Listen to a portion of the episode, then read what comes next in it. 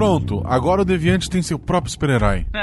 É isso que o Deviante sempre precisou, de um símbolo. O Homão de Ferro. Quem? Você, fica parado que eu vou soldar a armadura. Mas, cara, você realmente usou ferro? Claro, senão o nome não faria sentido. Mas, Guaxa, é, sabe, é que tem ligas melhores, né? Mas, ok. Como é que ela se move? Como assim? É, Como que eu ativo essas articulações aqui? Como assim?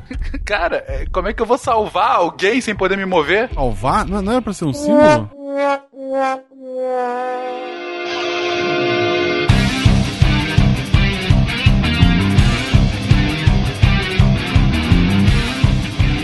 Olá, pessoas! Aqui é Fernando Malto Fencas, diretamente de São Paulo. E hoje é dia de metal, bebê! Metalurgia. Yuri de Apucarana. E o que acontece se você pegar o Homem de Ferro, ou melhor, o Romão de Ferro, e adicionar carbono? O mão de aço.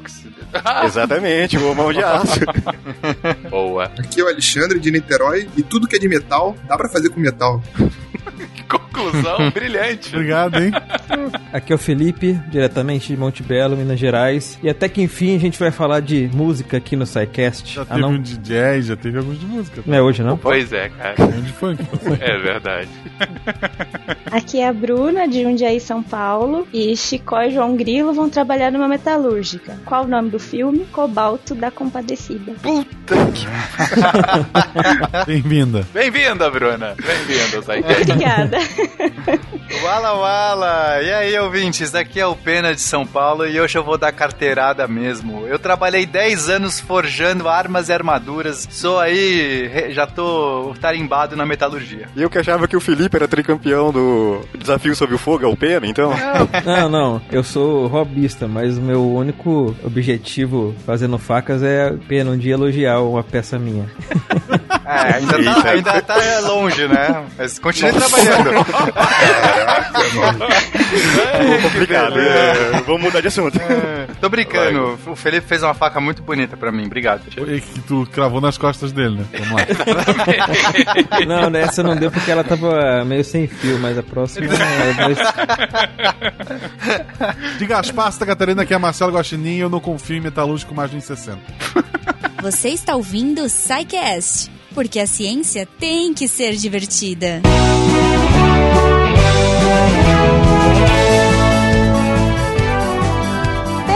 Bem-vindos a mais uma sessão de recadinhos do SciCast. Eu sou a Jujuba. E sim, hoje nós vamos fazer um recado rápido porque nós vamos falar de metal. É, bom, eu acho que na verdade não é disso que a gente vai falar hoje. Mas, enfim, detalhe. É, pessoal, se você quer comentar sobre esse episódio, se você achou muito legal, se você tem dúvidas, se você tem a sua opinião, sua sugestão, você pode entrar no deviante.com.br, colocar lá os seus recadinhos no post, ou se você quiser uma coisa mais, fala que eu te escuto, você pode mandar para contato@scicast.com.br. Lembrando sempre que os nossos apoiadores desse projeto, desde já o meu muito obrigada. Os nossos apoiadores podem nos ajudar pelo Patreon, pelo PicPay e pelo Padrim. Então escolha a sua forma de ajudar. E se você não puder também, espalhe a palavra do SciCast. Assim, tudo é bem-vindo, gente. Muito obrigada de coração a todos vocês. Não deixem de ouvir também os outros projetos da casa, o Portal Deviante. É o nosso Megazord que não para de crescer, então nós temos assuntos para todos os gostos, para todos os tipos. Temos textos também. A produção do Deviante é diária, então não deixe de conferir lá novamente deviante.com.br e apreciem porque a ciência é divertida e aqui a ciência é todo dia. Inclusive, falando em todo dia, Spin de Notícias, olha só, se vocês ainda não perceberam, o Spin de Notícias também é aos domingos agora. Então, sim, temos podcasts todos os dias. Meu Deus, meu feed endoidou. Pois é, gente. então, se você quiser, acompanhe aí todos os nossos projetos.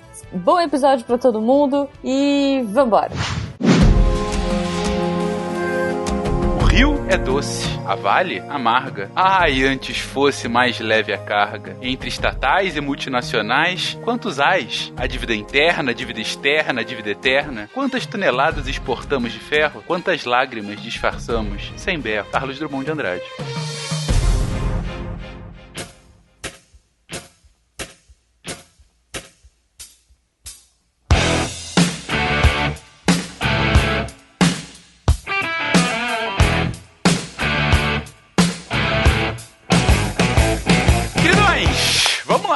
Metalurgia. A gente havia prometido que a galera de engenharia voltaria e voltaria com força e não podíamos deixar de chamar o Pena, que com os seus 190 anos de idade e experiência, nos avisa que foi 10 anos metalúrgico, né? Quase estava com o Lula lá no ABC.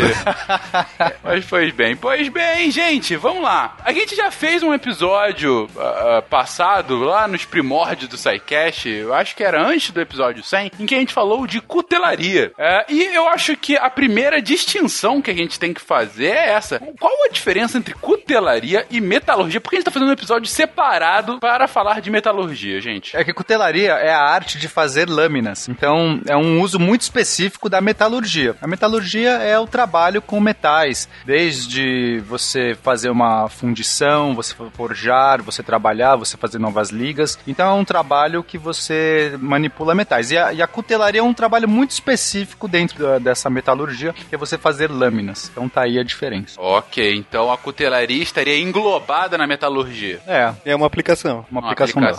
Beleza, então. Bom, e nos episódios de história, a gente viu, principalmente nos episódios de pré-história e história antiga, a gente viu como o desenvolvimento bélico da humanidade está intimamente relacionado ao desenvolvimento da própria metalurgia, né? Como quando um novo uso de um metal, de uma liga metálica, acaba sendo um grande diferencial estratégico para aquele povo, para aquele grupamento político. Como é que foi isso, gente? Como que de repente o homem viu aquele veio metálico saindo da pedra e falou: "Ah, aquilo ali vai virar uma colher. Farei um garfo daquilo". Como qual é a história da humanidade com a metalurgia lá desde os primórdios? De onde é que vem? Já jogou Civilization? Cara, olha com quem você está falando. Darei a carteirada aqui. Eu jogo Civilization desde o 1. Não perdi uma edição. Sim, já joguei algumas vezes. Mas tá, no Civilization você vai lá, você não faz, é, você faz a, a mineração, né? Você começa com, com uma das, das primeiras é, linhas de pesquisa que você pode estabelecer é a mineração, né? Porque o que você falou, você vê um veio de metal, é, tirando, sei lá, ouro, alguns casos específicos de prata, mercúrio, você não encontra o metal puro da natureza. A platina também, mas raramente. Normalmente o metal na natureza está na forma de um óxido, né? Ou algum outro sal, alguma outra coisa. Não, não na forma metálica, É né? o que a gente chama de minério. Isso. É, quando o pessoal fala assim, metal e minério, qual a diferença? Aí talvez já seja um ponto inicial para esclarecer o ouvinte. Metal é o elemento puro, ou já, já na sua forma, porque pode ser liga também metálica, mas enfim, quando a gente fala de metal, já é o elemento ali, já na sua forma de uso purificada. E o minério, ele é o metal encontrado na sua na natureza, normalmente no- numa forma de óxido, ou combinado com outras impurezas, enfim. É ele realmente ali bruto. Quando ele tá bruto, você não tem como trabalhar.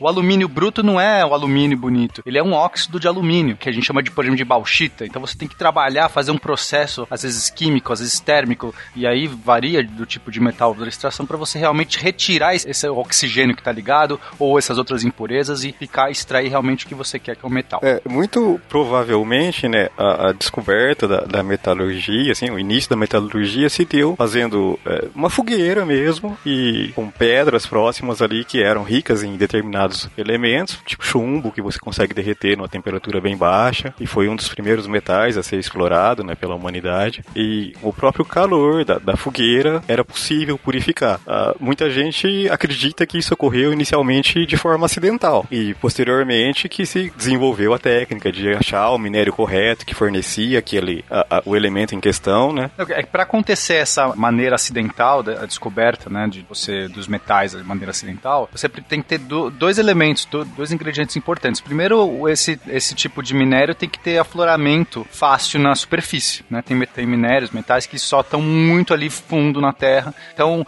e segundo ponto que você tem que ter um, um minério, um metal que tem um ponto de fusão baixo, para que a fogueira consiga, né, com calor baixo, na fogueira você consegue chegar, sei lá, no máximo uns 250 graus por aí. Então você não adianta você colocar um ferro na fogueira que não vai derreter, né? Você não vai conseguir extrair ferro colocando um minério de ferro na fogueira. E aí acho que os metais mais propensos a isso é o chumbo e o estanho. Eles têm afloramentos na superfície. Claro que hoje não mais, né? Quer dizer, é difícil você ver esse tipo de coisa, mas, mas antigamente você tinha até, acho que chumbo e estanho são fáceis de você encontrar na superfície. E aí, sei lá, o cara tá fazendo uma fogueira, um homem primitivo tá fazendo uma fogueira fogueira ali, coloca uma pedra ali para cercear a fogueira, ou de repente tá ali já em cima da, da superfície. Quando termina a fogueira, ele vê que tem alguma coisa diferente. Ali, aquela rocha, aquele, aquele material que tava ali, de repente deu origem a um, um, um metal, um, um, elemento brilhante, um elemento diferente. E aí ele, aquilo deve ter chamado a atenção daquela pessoa. Ele pegou aquilo, manipulou aquilo, viu que tinha propriedades diferentes aquilo. Ele falou assim: nossa, né? Tem uma dureza diferente. Ele, ele conseguiria também ter uma maleabilidade. A gente tá falando de chumbo, estanho, são, ele, ele, ele é, são metais mais doces, mais moles. Então ele provavelmente dali falou assim: dá para fazer alguma coisa disso aqui. Não sei, uma escultura, um brinquedo, um, sei lá. É, ainda não, eles são metais moles né, nesse caso ainda. Exato. Não, não, não funciona bem para arma. Vai passando mais para desenvolvimento de cerâmicas, de vidros, é, em, em, em, processos de, de, de forno, né? O que hoje a gente tem os alto-fornos, tinha uma coisa muito mais primitiva, obviamente, mas se conseguia atingir temperaturas maiores. Isso aí começou a possibilitar a descoberta e a produção dos outros metais. Talvez, né, acredita-se também, isso não, não é muito exatamente muito bem documentado, né? Mas que na tentativa de você produzir um vidro colorido, você colocava um determinado minério que tinha a cor de seu interesse junto ali pra, pra, na produção do vidro e dependendo do, do minério que você usava ali, acabou-se também descobrindo outros elementos, outros metais, né? É, o que possibilitou então a descoberta do, do cobre, é, posteriormente o bronze, né? O bronze já é uma liga, né? Não é um material puro. E aí o bronze aí sim começou-se a produzir armas e, e virar realmente ter, ter a importância uh, política até, né? Estratégica, né? Isso. E aí entra o Civilization. é, pesquisa com material de bronze, fundição e vamos lá. Bronze mais ou menos nessa época também, uns seis milênios antes da Era Comum, mais ou menos. Ou não, o mais próximo. Por, por aí, não dá para precisar muito, mas tipo, a gente tem objetos de cobre com, com quase 9 mil anos de idade. É, não, a gente tem que lembrar que a escrita mais antiga que a gente tem, datação, é de cerca de 4 mil antes da Era Comum, né? Ou seja, muito antes da escrita. Então, claro que a gente não vai ter um registro, né, de, de como foi é, feito. O cobre, ele é bem mais maleável, bem mais mole do que o bronze. E basicamente o bronze você atinge adicionando estanho ao cobre. Então você faz uma liga, uma liga de cobre, e aí ele, ficou, ele tem uma dureza muito maior. Eu não sei qual é o, o item de bronze mais antigo que a gente tem, tem noção. Mas certamente ali por uh, uns 4 mil anos antes da Era Comum, a gente já tem, já tem o uso de, de armas e armaduras feitas de bronze. A gente tem registros tanto de povos babilônicos quanto egípcios utilizando esse tipo de metal, né, de liga metálica para uso bélico. E, e, assim, tu nota a importância do bronze? Porque não tem cavaleiro de cobre, só cavaleiros de bronze. Mas faz todo sentido, eu acho, porque o cobre é muito doce, ele é muito mole. Você fazer uma faca de cobre. Uma armadura de Pégaso. ela vai entortar e ela não vai ter fio, né? Mas o bronze já consegue ter, embora o bronze de longe não é a liga mais dura, ele nessa época, né, que a gente tá falando desse homem primitivo, ele foi o, a, o metal ou a liga mais dura da, que eles tinham disponível. Por algum tempo, é. Por algum tempo. Então eles faziam lanças, faziam armaduras, faziam né, placas, enfim, que tinham um uso, uso bélico bem importante. Só não faz tanto sentido porque os cavaleiros mais poderosos são cavaleiros de ouro, né? Que eu acho que não é tão bom.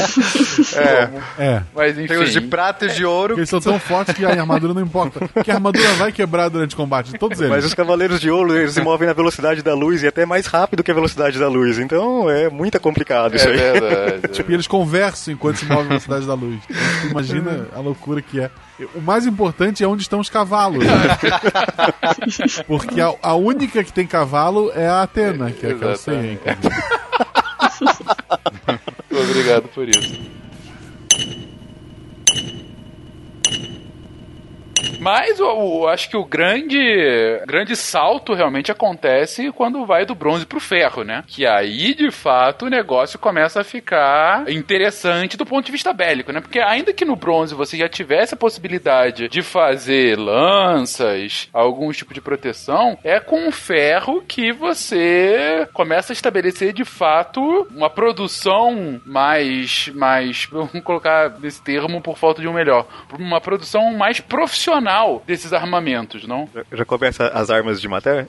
É, não, exatamente, porque é, até então, cara, foi o que você disse, bronze tá longe de ser me- a melhor liga pra, pra fazer esse tipo de coisa, né? Não que o ferro também seja a melhor que a gente tem, mas enfim, a época era de longe o melhor, não? Sim, é qual- qualquer avanço tecnológico desse representava uma vantagem incrível. Eu fiz referência ao Civilization porque no Civilization, claro que é um jogo, tem é, infinitas simplificações e tal, mas nesse ponto tem certa correlação com a, com a, com a realidade, né? Se você tem é, uma vantagem tecnológica, você tem uma vantagem grande para dominar um outro povo e qualquer desenvolvimento de, de ligas que possibilitavam armas melhores era o que você podia ter de melhor, né? E na prática, até um bom ponto, né, Yuri? Vamos falar aqui. O que são armas melhores nesse ponto? São armas que demoram mais pra perder o fio? Que são mais resistentes quando, por exemplo, ah, batem uma na outra? O que, que é uma arma melhor nesse ponto? Exato. As duas, os dois pontos que você colocou a,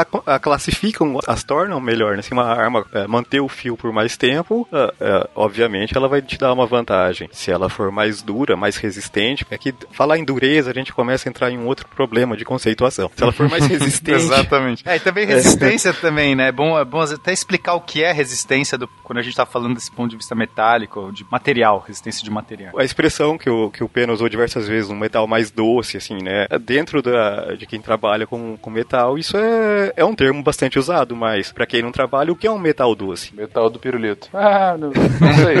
o que, que é o metal doce? É, bom, a gente tem que. Eu vou eu conceituar primeiro os tipos de deformação. A gente tem a deformação plástica e elástica. Não, não quero entrar coisa muito cabeça, mas é importante a gente entender. Deformação plástica é aquela quando você aplica uma certa força num material, ele se dobra, ele cede e fica na nova posição. E a deformação elástica é aquela quando você aplica uma certa força, ele se dobra, mas quando você larga, é, deixa de aplicar aquela força, ele retorna à posição inicial. Tudo bem? Como uma mola, né? Então a mola tem deformação elástica. Você comprime ela, você solta, ela volta. Uma boa espada, o que, que você espera de uma boa espada? É uma espada que, que, por mais que ela possa entortar, ela não vai ficar torta, ela, ela retorna. Então, se você der um golpe ou, ou aparar um golpe com uma espada, você não quer que ela comece a virar molenga, ficar toda, toda mole, toda torta. Então, um objeto que ele, ele é mais doce, ele vai ser mais suscetível a essas deformações plásticas. né? Então, o ferro, ele, se você entorta uma barra de ferro, ela fica na nova posição. E aí, quando a gente fala de dureza, né? Então,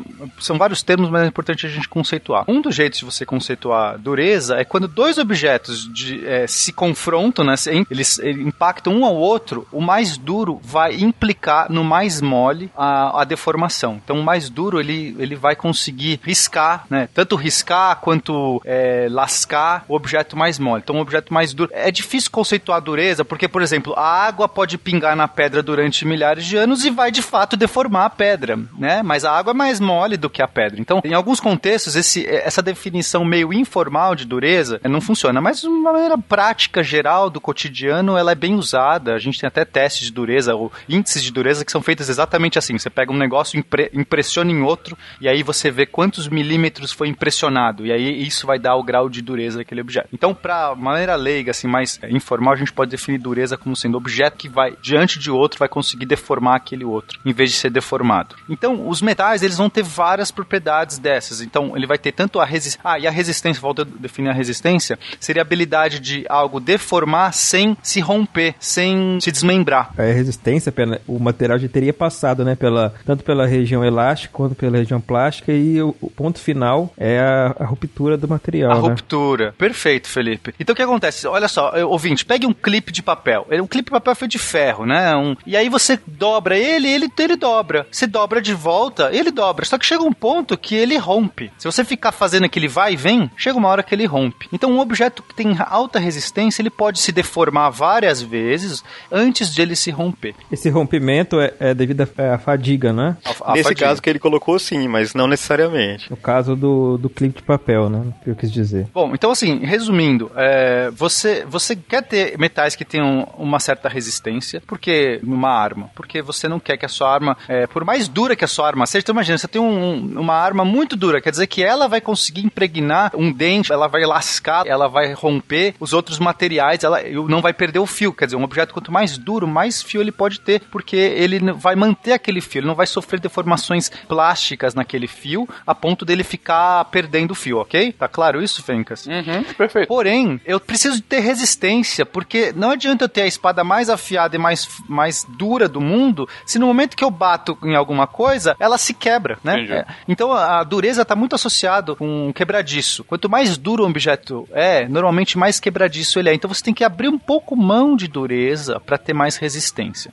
Então o, o bronze, ele é um- uma, uma liga metálica que ele tem uma certa dureza, mas ele tem uma boa resistência. Comparado com o ferro, o ferro já tem mais dureza, só que ele também tem bastante resistência. Então o ferro, comparado com o bronze, ele é muito bom, porque o ferro tem uma boa resistência e uma dureza muito maior. Então as espadas e as armaduras de ferro, elas realmente foram muito, ah, era um, avanço muito importante comparado com as de bronze. As de bronze, elas se deformavam muito mais fácil e perdiam fio é, muito mais fácil do que as de ferro. E além de ter essa resistência, a trabalhabilidade também é um ponto que, que é um avanço tecnológico do, do ferro, né? Porque o bronze ele tem uma, uma temperatura de fusão bem abaixo do metal. Então, às vezes, se a pessoa estivesse trabalhando ali com, com um bronze quisesse forjar alguma ferramenta, numa forja carvão, agora usada antigamente, ele consegue ali atingir a temperatura adequada para fundir o bronze ali bem mais fácil do que o ferro. E também na hora de, de forjamento ele pode rachar, pode ter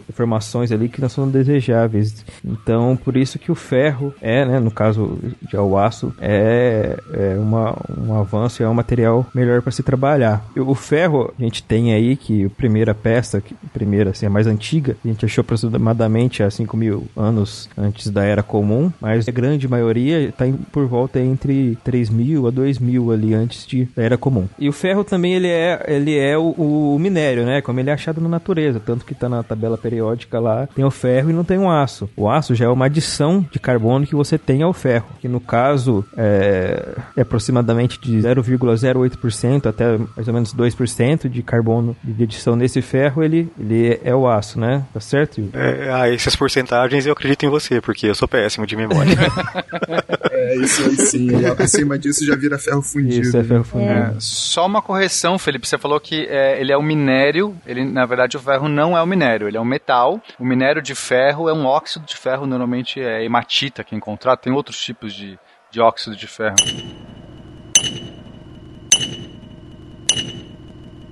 O ferro é é um elemento químico, tá? É, metal, uma série de elementos químicos são classificados como metais por apresentarem determinadas características ah, específicas, né? características em comum, certo? A gente já falou aqui diversos de alguns metais, falou de bronze, aço e tal. Então, quando a gente está falando ah, de um metal, ah, essencialmente está falando seria só um material composto de um único elemento, certo? Então, se eu pensar uma barra de ferro, todos os átomos dessa barra seriam de ferro. É, se eu pensar nessa numa barra de aço, aí eu teria ah, essa- átomos de ferro e uma porcentagem aí de átomos de, de carbono, né, que formam essa liga. Isso são elementos químicos, né? É, bom, ah, inclusive tem uma característica interessante, né, que o átomo de ferro é o átomo mais estável que tem. Mas tudo bem. Então É, tem de todos? de todos. É, se você for pensar, né, como, como que os elementos são formados, né, pega lá, sei lá, as estrelas vão fundindo, né, os átomos e esses átomos vão ganhando, ficando mais pesados, né, você começa no hidrogênio, vai pro hélio e e, co- e continua essa caminhada aí. Esse processo de, de, de, de fusão do- dos átomos que libera energia, que é o que o Sol faz, basicamente, né. Eu tô fazendo uma série de simplificações aqui, tá? Já que tá nesse alt tab, antes de voltar pro tema, você falou da a barra de ferro é feita de ferro. O que é feita a barra que é gostar de você? Caraca, cara. Obrigado. Continue.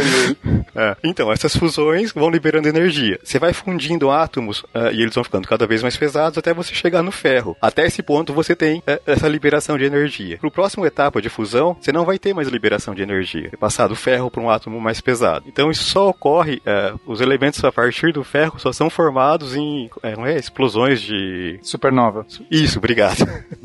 em, em eventos mais, eh, mais extremos. Então, assim, é, res- resumindo, na estrela, a estrela consegue forjar, é, sintetizar elementos químicos até o ferro. Mais pesado do que isso, ela não vai fazer naturalmente no seu processo de fusão que acontece. O Sol, por exemplo, agora está convertendo hidrogênio em hélio, tá? O nosso Sol está fazendo isso, depois vai converter em carbono, em oxigênio, e assim vai, até chegar no ferro. E aí, mais do que isso, você precisa ter uma grande explosão para você conseguir, sei lá, temperaturas e pressões tão absurdas que aí você vai conseguir, de fato, gerar elementos químicos mais pesados. Só que o ferro, ele é, nesse sentido, o elemento mais estável, porque os objetos mais pesados decaem, vão decaindo para objetos mais leves, até chegar no ferro, e você consegue fundir objetos mais leves em objetos mais pesados, liberando energia nesse processo, até chegar no ferro. Do, meio que o ferro ali é o limitante, né? Não tem o que você fazer. Uh, então, aí voltando para a questão de por que, que ferro, a gente não encontra o ferro puro na natureza, né? É, é que na natureza as coisas tendem para um estado de menor energia. Uh, então, um óxido de ferro teria uma energia mais baixa que o ferro puro, que o ferro metálico. Uh, então, por que, que a gente encontra ouro puro na, na, natureza? Porque o ouro é mais nobre e ele, no estado puro, ele consegue, ele tem uma energia suficientemente baixa para não reagir com o oxigênio, por exemplo, e formar um óxido de ouro uh, espontaneamente. É que o, oxi o, oxigênio ele é muito reativo, tanto é que é o, é oxigênio que faz a combustão e, enfim, o oxigênio que permite aí um monte de reações químicas, porque ele é muito é, oxidativo, ele é muito reativo, ele, ele adora se combinar, ele, ele tem uma energia muito grande, ele tem uma vontade muito grande para se combinar com os outros elementos. Então, quando você, ele encontra um átomo de ferro ali, né, imagina como é que se formou a, a crosta terrestre, como é que se formaram as rochas e tudo mais. Aquilo é, foi um processo que veio da Terra quente, a, né, a Terra estava quente, estava num grande magma e tudo, aquilo foi resfriando. Imagina que nesse processo os elementos se combinam, porque eles, essas erupções e esse contato que você tem, tanto com a atmosfera quanto com o, o, os outros elementos que estão ali nessa, nessa lava, nessa sopa primordial aí. Então, é, é, quando ele vai se solidificando, vai esfriando, é muito fácil ter ali outras impurezas e, e o oxigênio é muito comum. O oxigênio é um dos elementos químicos mais comuns do, no universo. E aí, pronto, nessa hora eles se combinam. O, o oxigênio que é altamente reativo vai lá e fala assim: oh, o ferro dando sopa aqui, vou me combinar. E a ferrugem, o que, que é a ferrugem? A ferrugem é mais que o óxido de ferro. Se você pegar, deixar uma barra de ferro exposta no tempo, ela enferruja. Se você molhar mais ainda, porque aí você está acelerando, você está deixando ainda mais contato com oxigênio é, disponível ali na água e tudo mais. Mas basicamente no tempo o ferro enferruja. E não seria diferente nesse processo de alta temperatura que facilita ainda mais essa combinação. Então quando, quando começou a esfriar é, todo esse material de lava, ele vai se recombinando com oxigênio e quando esfria ele vai ter um grande óxido de ferro. Para você extrair o ferro daí, você vai ter que tirar esse oxigênio. Então você vai ter que fazer um outro processo. É, e aí tem vários tipos, né? Um deles, por exemplo, é esquentando. E aí você consegue removendo, até fundir esse ferro de novo, ele se separa do oxigênio, e aí você resfria ele num lugar controlado, você goteja ele num, num, num recipiente, e aí você extrai, enfim, esse oxigênio sai. Beleza, gente, vocês deram agora uma explicação bem grande sobre o ferro em específico, que a gente estava mostrando o porquê desse salto. Mas é mais do que o ferro. Na verdade, a estrela da festa aqui da metalurgia é, bom, são os metais como um todo, né? A, gente já falou um pouquinho deles em outros casts, nos, no cast de química, a gente, nos dois casts de química a gente menciona um pouco, a gente fala sobre diferenciação de metais e ametais, mas voltando aqui um pouquinho, por que que eles são a nossa estrela da festa aqui? Digo, o que que faz dos metais, desses metais específicos, tão bons para que a gente possa moldar e fazer deles de armas a utensílios, de ferramentas a. Ok, faltou um outro exemplo. Mas enfim, fazer várias coisas muito interessantes com os metais. Uh, o que, que, eles têm de, de, de, de tão diferentão para que a gente possa utilizá-los dessa forma? Existe uma grande variedade de metais, né? Então só aproximadamente tipo, dois terços da tabela periódica são de metais. Então a gente já tem ali uma enorme variedade. É, além disso, tem essa possibilidade de formar as ligas, né? Que seria misturar uh, mais de um metal ou até alguns elementos como tipo aço, que é ferro e carbono, e carbono não é metal, né? Então você misturando esses elementos, você consegue materiais com as mais diferentes características que você pode uh, precisar. Uh, primeiro, quando a gente pensa num metal, uh, que quando você pensa em um metal, o que você pensa? Você pensa num objeto brilhante, transmite energia, é, calor, transmite é, eletricidade, né? Características comuns do metal. Um sólido, é, tirando o mercúrio, todos os metais são sólidos a temperatura ambiente. Sei lá, tem o galho que é ali perto e acho que o césio também ali, acho que é abaixo dos 30 graus, mas tudo bem, isso é Quase indiferente. todos são, isso é indiferente. Então, e aí você consegue misturar esses metais e consegue elementos com a, a característica que você quiser. Então, você pode, esse elemento pode ser, como a gente estava conversando antes das, das, das definições, né? Dureza, resisti, é, resistência e tal. Então, você pode conseguir um material mais duro ou um material mais resistente ou combinar essas propriedades para produzir um material que tenha as propriedades que você que melhor se adequam à sua necessidade. E todos né? os metais se fundem de alguma forma? Como se fundem de alguma forma. Digo, misturar, enfim, porque pelo que a gente aprende no colégio, pelo que a gente viu inclusive de sidecasts passados, você fazer ligações entre dois ametais ou entre um metal e a metal, você tem lá as ligações iônicas, as ligações covalentes e tudo mais. Só que você tem algumas restrições, nem todos os elementos de fato têm propensão para se misturar, para formar um composto, né? Agora, você tem essa ligação bem específica entre metais, essas ligas metálicas. A minha pergunta é: qualquer um se mistura ou também vai ter particularidades? Ah, não, eu não consigo misturar o galho com mercúrio por conta de XYZ. Então a gente tem que conceituar, já que você colocou ligação iônica, ligação covalente, nos metais a gente tem a ligação metálica, que seria um terceiro tipo de ligação clássica, né? Na ligação metálica, de uma forma também simplificada, os átomos entram em um arranjo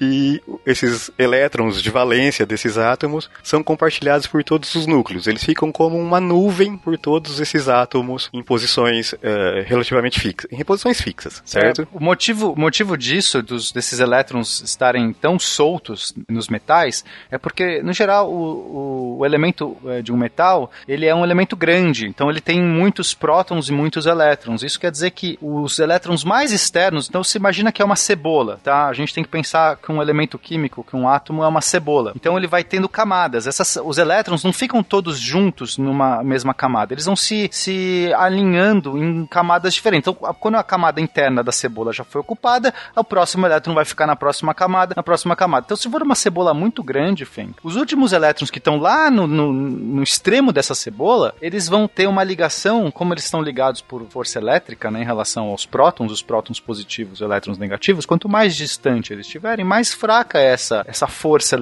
elétrica, né, que mantém eles presos. Então, esses elétrons finais, que a gente chama de elétrons de valência, eles ficam meio que ali, ah, pô, esse outro aqui tá mais interessante, e pula pro, pro cara do lado. Então, quando você tem vários é, átomos de metal juntos, próximos, né, o que, que vai manter essa coesão? Então, eles vão formar uma estrutura cristalina, que basicamente eles vão ficar como se fosse num. Imagina um tabuleiro de xadrez, tá? É, que você tem casas brancas e pretas, enfim, eles vão se posicionar é, como se fosse um tabuleiro, assim, eles, eles vão ficar em posições muito específicas, não vão ficar de qualquer jeito, eles vão, eles vão ficar em posições muito específicas e, e, e que vão se repetindo. Então, você consegue repetir, se você colocar mais um, uma casa branca aqui à direita, ele encaixa, mas enfim, eles vão, vão se encaixando e esses elétrons que estão mais fora, eles vão é, dançando, eles vão interagindo, eles vão, eles saem de um e entram em outro é, átomo tranquilamente, é quase, é, um mar, né? Porque a gente chama de mar de elétrons. Eles não ficam presos a um único átomo. Ele tá aqui, de repente ele entra no outro. Quando ele entra no outro, deixa uma, uma vaga, fica vazio um espaço naquele que ele deixou. E um outro, de um outro átomo do lado, cai nele. Então, eles ficam muito soltos. Tanto é que se você aplica uma tensão elétrica, existe uma corrente elétrica que acontece. Os elétrons começam a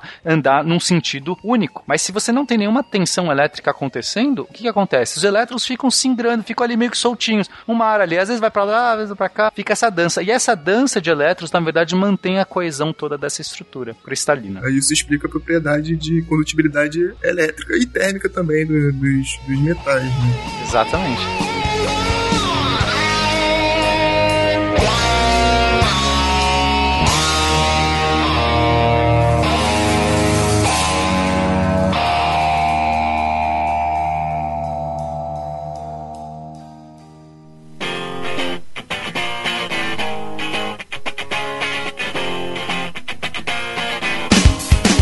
Metais é uma característica deles, até explica por que a gente não os encontra uh, na forma pura na natureza, é que o metal ele não gosta dos elétrons, pra gente falar numa linguagem simples, né? Então se o metal que não, não curte muitos elétrons encontra alguém que curte muitos elétrons, ele doa esses elétrons para alguém e vai formar ali o óxido, vai formar quem for, tá? Então os metais ele tem essa facilidade em perder elétrons. Então quando eu junto todos esses átomos de metais, os elétrons ficam todos aí meio soltos nesse mar que explica as características as características básicas de um metal. Isso explica até as ligas, né? Porque como eles não interagem, vai ficar um átomo do lado do outro e a nuvem de elétrons, eles não vão formar uma outra substância. Eles só vão formar um. Vai ter um átomo de ferro, um átomo de carbono ali no meio que ele não vai estar interagindo e só, só vai ficar, vai formar o aço e não é uma substância nova. Não é, por exemplo, NaCl que eles se juntam com a ligação iônica. Não, isso é totalmente diferente. Eles só vão ficar um do ladinho do outro mesmo, sem, intera sem interação. Perfeito, Bruna. E é por isso que a gente consegue ter tantas ligas metálicas e ligas de metais com outros tipos de impureza. Então, Fenka, respondendo a sua pergunta, né, se é possível misturar, eu, eu não sei se é possível misturar todos. Eu acho que tem algumas restrições que não dá para misturar. Mas como eu falei que a gente tem essa estrutura cristalina, esse tabuleiro de xadrez, né, você pode trocar ali um, um, um, um átomo específico daquela posição por outro e meio que ele vai encaixar. Inclusive, é, elementos não metálicos. Então, um jeito de você fazer, por exemplo, aço inoxidável é você colocar, por exemplo, cromo no meio dessa liga. Se você quiser fazer o aço, você vai colocar, por exemplo, o carbono no meio dessa liga. Você vai encaixando alguns pontos, né? Claro, você não encaixa isso na mão, mas você vai dando né, aquele elemento disponível no processo de fabricação, ele vai encaixando nesse, nesse reticulado. E é por isso que você consegue fazer tantas ligas metálicas. Não é possível misturar qualquer metal, qualquer substância em, em qualquer elemento. Um exemplo simples que até já foi falado aqui é tipo, você aumenta a quantidade de carbono, você passa lá de aço para um é, ferro cinzento, você já começa,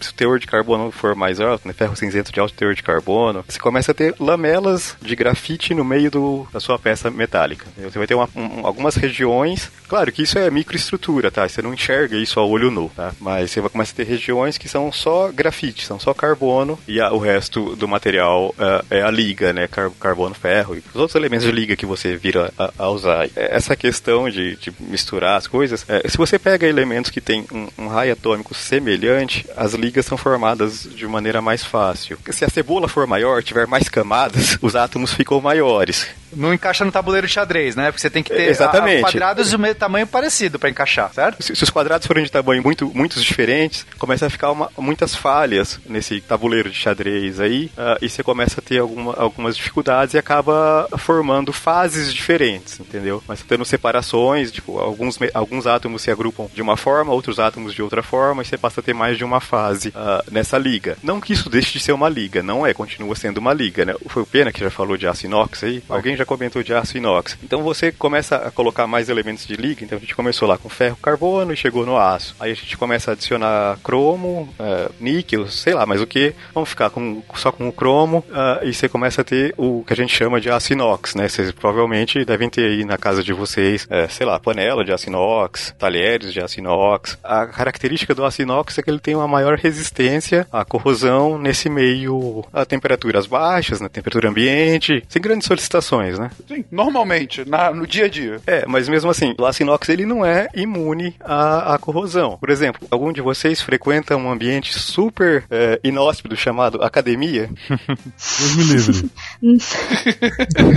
Tô fora também. Acho que ninguém aqui então.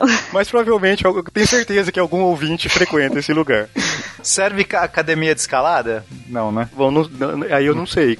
Eu vou falar se você, e você me diz se se, se enquadra, tá? É, se você reparar as barras na academia, uh, muitas são de, de inox. E se você reparar ao, aonde você faz a pegada, onde você coloca a mão ali, essas barras já um pouco mais velhas, você começa a observar uns furos nesse lugar. Uns furos muito pequenos, mas são visíveis a olho nu. Certo? Isso é porque no nosso suor a gente tem um, um, um pouco de sal. E esse sal, essa umidade do, do, do suor, já é suficiente para levar a um tipo específico de corrosão em aço inox. Tá? Aí eu não sei como é que é, os objetos de, de escalada são, são de inox, aí eu, eu, eu, desconheço completamente. Não, não, a gente. É, as agarras são, na verdade, de resina, madeira. Mas tem barra, tem, sei lá, argola, barra, esse tipo de coisa que é de metal e para treino e tal. E eventualmente tem esse tipo de corrosão, sim. Você observa isso, esse fenômeno. Então, é, esse, esse, material que você manipula uh, de inox, e aí você vai falar, ah, mas tudo bem, eu cozinho com, com sal e minha panela não tem furo. Porque isso não fica ali, né? Você vai cozinhar, vai terminar de cozinhar, vai lavar e, e o sal não vai ficar ali. Mas Mas na barra, a, essa limpeza não é tão, tão uh, frequente dessa co, co, como é na material que você usa na cozinha. Ou pelo menos deveria ser frequente na cozinha, né?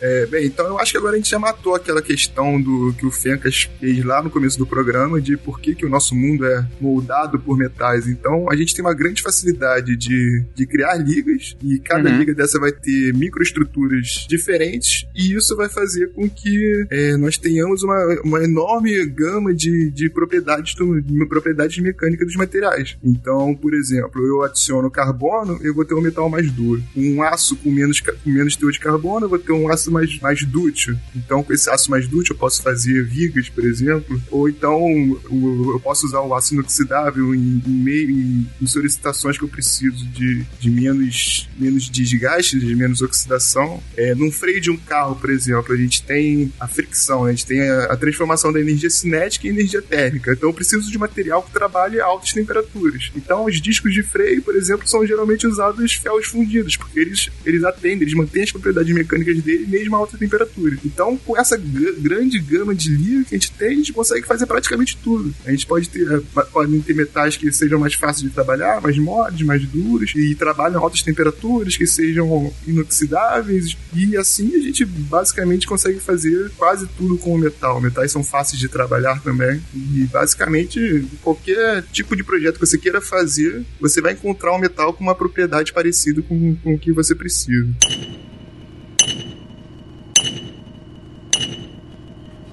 Gente, bom, vocês explicaram aí agora há pouco o que, que são as ligas metálicas e por que elas são maravilhosas para nossa vida, porque elas mudaram a humanidade. E que tipo de ligas é, são mais famosas, enfim, e, e onde que a gente vê elas? Assim, quando a gente fala que mudou a humanidade, é porque de fato a gente tá envolto dela o tempo todo. Vamos explicar pro ouvinte então como que essas ligas elas estão no nosso dia a dia, das coisas mais óbvias para as menos óbvias. Cara, a, a, liga, a liga mais talvez importante que a gente tenha criado, que a humanidade criou, que tem utilização, é o aço, porque ele transforma uma liga ferrosa, então transforma o ferro num objeto muito mais duro e a gente consegue fazer, né, hoje, esse aço está presente desde desde estruturas civis, estruturas que a gente. É, armação, é, enfim, to, toda essa parte de estruturação que a gente tem concreto armado, né? Que a gente vai ter sempre essas vigas de aço ali atrás, até objetos mais simples, tipo uma faca na sua cozinha vai ser feita de, de aço. Sei lá, é, objetos no geral duráveis que você vai ter à mão, eles vão ser feitos de aço. O aço é muito fácil de você produzir o aço porque você adiciona simplesmente carbono nesse ferro. Bom, o aço, além de, de ser muito comum, a, a outra parte boa dele é que você consegue ter vários tipos de aço, né? Você tem o, aqueles aços mais duros, desde aqueles aços até os aços mais, mais, mais maleáveis, assim. Aí depende do teor de carbono, da quantidade de carbono que você adiciona nele. E cada um vai ter a sua finalidade, o seu, o seu, o seu tipo de peça que você vai produzir com aquele determinado aço. E acho que só, né? É, quanto mais carbono mais duro, menos carbono sim, mais dútil, sim. né? Sim, quanto mais acho é carbono é grande... mais duro. Até passar pro ferro fundido, que tem mais carbono ainda que o, que o aço. Ah, se a gente puder dar alguns exemplos. Então, aço de baixo teor de carbono. A gente vai ter desde carcaça de automóvel até viga, canaleta, é, chapa em tubulação então, enfim, todas essas, essas partes de edificação a gente vai usar aços mais moles. A gente não precisa ter o aço super duro para esse tipo de uso. Até porque é bom ser mole, precisa ter um tubo. Ele tem que ter uma maleabilidade, senão ele se rompe facilmente. Aí aço com médio teor de carbono. Então a gente precisa de uma estrutura como uma roda de um trem. Você não quer que aquilo se deforme muito fácil. Então você vai fazer tanto os trilhos dos trens quanto as rodas, engrenagens, é, objetos que tenham mais é, contato, mais atrito. Você quer que dure um pouco mais. Então algumas peças de máquina que vão ter, ter rotação, impacto e tudo mais, aço de médio carbono. Aço de alto carbono, você vai normalmente fazer ferramentas, porque né, a ferramenta precisa. A ferramenta que vai fazer, por exemplo, a roda do trem, Sim, ela tem que ser mais dura. ela não pode, né? Faz então sentido. a gente costuma usar o aço de alto carbono para fazer as grandes ferramentas. A maior parte de ferramentas que a gente vai ter ferramental, coisas que precisam de extrema dureza, vão ter um uso assim, vão estar tá desde a usinagem de peça, que vão estar em condições de alta abrasão, então a gente vai precisar de aços de alto teor de carbono. Não, mas aí eu vou ter que fazer a pergunta que não pode deixar. E quem faz as ferramentas? Esse que é o problema. Você, você precisa de uma ferramenta de vibrânio pra fazer a... Uma ressalva é que o aço utilizado no concreto armado, nas construções civis, é o aço, tem o CA50, o CA60, e eles são aços já de médio, médio carbono, né? Eles já não de baixo carbono igual as vigas. Esses tipos de aço são utilizados por dentro ali do, do concreto para é, fazer com que a estrutura fique mais resistente. É porque o concreto ele é muito bom para compressão, mas ele é ruim na tração. E já o, o, o aço, ele é bom. Esse aço de médio carbono ele tem uma boa utilidade, né? Ele, ele consegue ser tracionado. Então a, a união desses dois, desses dois materiais eles são ideais para construção civil. Então tem, tem pontes, eu tenho que falar da minha O MAC, o Museu de Niterói, ele é todo, ele é todo dessa forma de. É uma arquitetura do, do Niemeyer, né? Então era difícil fazer esse projeto. E ele é todo com essa, com essa característica de aço. É, esqueci o nome da palavra. Você sabe, é proteção. é né? protendido. É isso. no caso do protendido, é, eu acredito que seja um teor de carbono mais elevado ainda, porque ele é utilizado muitas vezes até cabo de aço, né, para fazer a proteção. A proteção, rapidinho, é só você passar esse, esse aço dentro do, do- da estrutura de, de concreto e depois você traciona, traciona ele ali dentro da estrutura. Então ele, ele é uma estrutura ativa ali. Ele já está recebendo o esforço dele antes de ser, de ser solicitado. Isso faz com que a, a estrutura fique ainda mais forte. É como se você pegasse uma, uma pilha de livros e quisesse levantar ela, deixar ela na, na horizontal, você não consegue, então você tem que apertar. É a mesma coisa que está fazendo ali com, com, no caso desse concreto protendido. O MASP é um grande, é um grande exemplo disso, né? Que você consegue vencer grandes vãos fazendo esse tipo de, esse tipo de concreto protendido. Entendi. Ou seja, você usa o concreto com o aço por dentro, fazendo essa compreensão justamente para poder ter um vão, por exemplo, do MASP, que é um negócio, bom, gente, não sei para quem não é de São Paulo, mas enfim, o MASP, o Museu de Arte de São Paulo, ele fica na Avenida Paulista, é, ah, bom, é famoso, procurem aí a foto na internet, mas enfim, é um lugar bem amplo, né, bem extenso, só que ele só tem o segundo andar, o primeiro andar são só, são seis ou quatro pilares, né, é, pilastras que, que suportam o, o- a construção inteira. É, o MASP, é um, na verdade, ele é um pórtico, né? Ele é, são aquelas quatro pilastras com as vigas que ficam em cima dele, aquelas vigas ali que suportam a, a toda a estrutura que tem ali de uso das pessoas ali embaixo. Bruna comentou que quando você começa a colocar ainda mais carbono, deixa de ser aço e vira ferro fundido. O que, que é o ferro fundido? Ah, o, ferro fundido já é uma liga que já, ela já é muito mais dura, né? É, eu já disse do- das, dos freios a disco, né? Geralmente os discos de freio são feitos de ferro fundido. E eles são usados muito em, em base de máquina, porque eles são, eles são bons para vibração também, né? Para conter a vibração. O que que chama ferro fundido? Quando o ferro fundido, que tem uma quantidade de carbono já bem acima do de aço, ele tem uma, uma temperatura de fusão mais baixa, então permite você, você consegue fundir ele mais fácil. Embora ele vai resistir bastante à temperatura, porque ele vai, ele vai formar uma estrutura, você não vai conseguir usinar ele muito bem, porque ele é tão duro, que se você tentar usinar, trabalhar ele dessa forma, ele, você não vai conseguir, você precisa de tanto uma ferramenta muito dura para isso, quanto ele, ele vai ser frágil, esses, esse ferro fundido ele costuma ser muito frágil, porque uma vibração, ele de algum jeito ele quebra, né? ele vai ficar muito Até mesmo a, uma das temperaturas ali, né? Ele, ele trinca todo, ele, enfim, se estilhaça. Exatamente, ele trinca, né? Mas ele é muito, é, muito duro. Quando você precisa de aplicações de alta dureza, mas que não precise tanto, não vão trabalhar mecanicamente muito para que ele rache, trinque, você vai usar o ferro fundido. Além de, de disco de freio e aguentar a vibração que outros usos têm para ferro fundido? Aquelas panelas de ferro antigas, pretas, elas são de ferro fundido, se eu não me engano. Acho que sim. Olha só, aquelas da, da vovó, né? É. Isso. É, Não, não, não são de estanho? não, Hã? estanho ele é. Não? Não, não. Estanho, se você estiver cozinhando em panela de estanho, cara, não, não vou comer na sua casa. Não come. Porque É? é altamente tóxico, a gente descobriu isso aí. Adianta a Amanda comprar só comida é, bonitinha lá e pozinho e, sei lá, sementinha. Fazendo na panela de estanho, pô. Entendi, entendi. Bom, foi por isso que todo mundo saiu de com intoxicação alimentar aqui de casa da última vez, né? Desculpa, gente.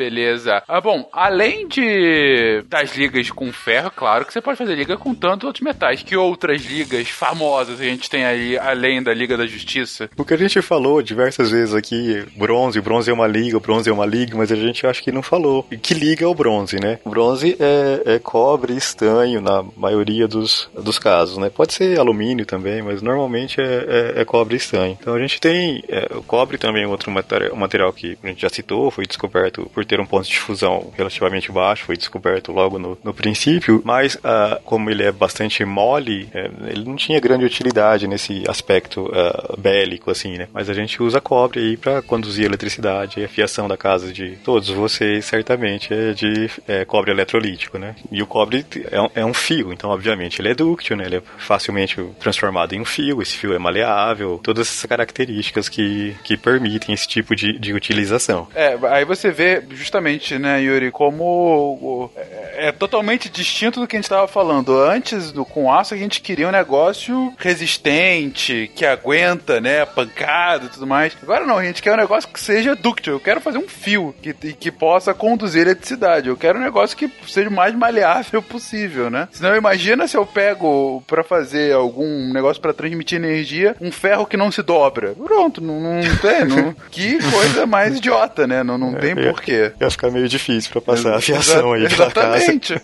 Exatamente. A gente tem a- a- o latão, que é uma das ligas de, de cobre, que você basicamente mistura cobre com zinco. E o latão, você também tem diversos usos, mas uma das aplicações bastante comum é em joias, bijuteria, esse tipo de coisa, por ser bonito, né? Porque ele tem um aspecto dourado, mas não é ouro, né? Ah, é por isso que tem a famosa medalha de latão, porque parece ouro, mas não é? É uma Isso, droga. exa- exatamente. Ah. Você olha, ele tem um, né, um- olha pro leigo pode achar, olha, ouro, mas não é, é latão. Mas ele é usado, por exemplo, nos cartuchos de bala, né, de pistola, de- ele é latão, aquele amarelo, Estojo, né, acho douradinho. que Estojo. No radiador de alguns automóveis você usa o latão. Só que ele, ele também ele se oxida bastante facilidade, né? Tanto que às vezes você compra aí uma bijuteria, um, um relógio que é bem brilhante, mas com pouco tempo ele já começa a ficar com umas manchas verdes, umas manchas pretas, então ele... Exato, ele muda de cor. É. O ouro, ele consegue ser muito mais inerte, né? O ouro